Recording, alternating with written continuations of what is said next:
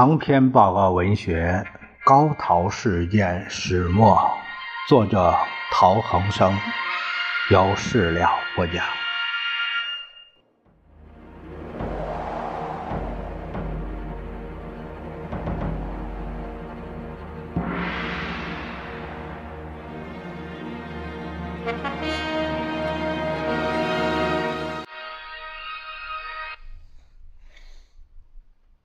第六章第七节，母亲携两弟赴港。胡佛总统号轮船一离开吴淞口，父亲立刻从船上发一电报给母亲报告平安。母亲随即把父亲留下给汪周等人的信件分发出去，同时设法跟汪氏夫妇联络，请求见面。秦勋姐在我家脱险前后写道：“父亲走后，我们坐在屋中，说不出是悲是喜，是苦是乐。只是在他安抵香港的电报尚未到达我们手中以前，我们却曾惧怕的坐卧不安呐。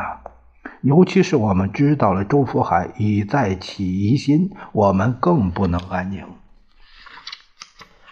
五日的中午，我们将父亲留给我们几个人的信分发出去，立刻那未曾想到过的恐怖便罩满了我们的四周，甚至于父亲的几个学生。他们一方面命令将高宗武先生的亲属多人抓去，一方面使人通告我们急速搬入愚园路集中营，想对我们这几个吃尽辛苦的孩子们实行扣留的手段。幸亏朋友某军在他面前力陈说，如此应付实为汪先生之耻，他们才未被牵去。可是住宅四周特务们的看守却是。够严密的呀！八日晚上，汪特派某先生来见母亲，强迫母亲拍电报促父亲归沪，被母亲理直气壮地拒绝了。当时虽明知我们的性命完全要由他们支配，可是父亲一走，即使我们真会被判死刑，又有什么关系呢？所以看到某先生扫兴而去后，我们也不过嘻嘻笑一阵罢了。恐怖密盖着我们，我们却坦然地过着，这是不是可以称为一群大胆的孩子呢？哈 哈母亲究竟是母亲，看到我们嘻嘻哈哈的无忧面孔，真是心痛极了。哎，孩子们毕竟不知道他面临的究竟是什么呀。所以九日、十日、十一日三天内，他独自去把船票买好，准备秘密带我们再冒一次险，跑回香港去。可是十一晚上，朋友某军，呃，这里说父亲的同学曾谦，字资生，当时为了他的安全必须保密，突然跑来，神色仓皇的告诉我们：豫园路的人都知道你们十三号要走了，不是好玩的。这个冒险冒不得，被日本兵抓到虎虹口就没活路了。商量了一夜，不得已才想到汪先生面前去逃命。母亲在《逃难与思归》中详细写下他在汪宅与汪氏夫妇的对话。我决定亲身去见汪，尤其是汪夫人。我打电话给汪公馆，汪夫人的回答是：现在就来。我说要带我大女儿同来，他说可以。我和秦勋就这样进了愚园路。汪夫人在客厅里接见我母女。你是陶太太？是。我没有见过你呀。我是做家务的，从来不出门。西盛走，你知道吗？他的事我不过问。他为什么要走？我不知道。他走的时候对你说了什么？我只知道他这回走不是他的本意。说到这里，有位副官进来看见我，他说：“你不是陶先生亲戚吗？怎么你又是他的太太呢？”因为这个人每次送信到我家，我都自称为亲戚。他见我多次，认为我是陶家亲戚。王夫人追问。你在家里是不是做什么政治工作？我是个乡下女人，做的是烧饭、洗衣、养孩子，不懂政治。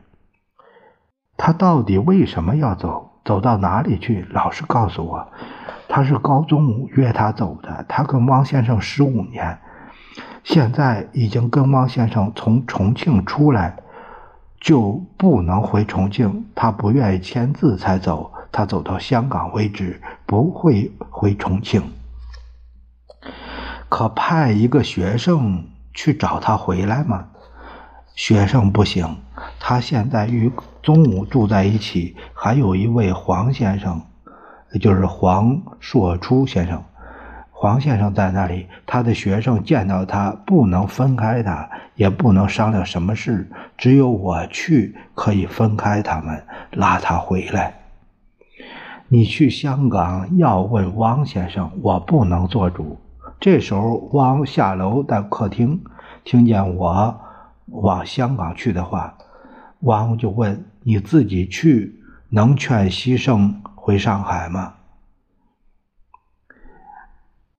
他可以回来，但有几件事要说明白。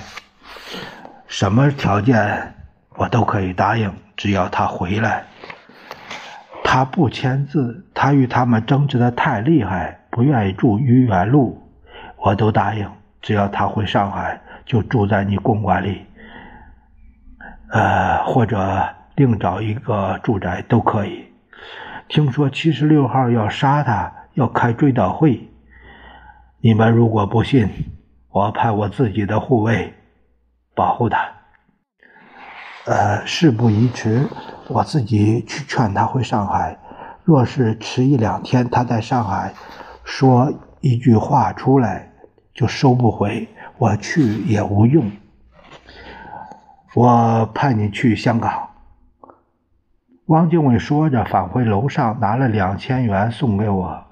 汪夫人问：“你怎么去法？”“呃，我带两个小孩一同去，三个大孩子还在这里上学，另外带一个学生去。”这下子，陈璧君也放心。哎，你的大孩子我照应他们，你放心去，赶快同西生一道回上海。我起身告辞，汪夫妇送我到大门口，叫人招呼陶太太上车。母亲回到环龙路，打电报通知父亲，他将即刻前往香港面商一切。一月十三日，父亲带着晋生和范生两弟，由曾资生陪同。到十六铺搭船，秦勋杰、泰来哥牵着我到码头相送。姐姐站在码头上大哭，母亲也在船上扶着栏杆哭泣。母女遥望对哭，不能停止。生离乎？死别乎？无从逆料。他们离去，留下我们姐弟三人安危未卜，悲伤莫名。回到家里，我一个人对着挂在墙上的父母亲合照相片，痛哭流涕。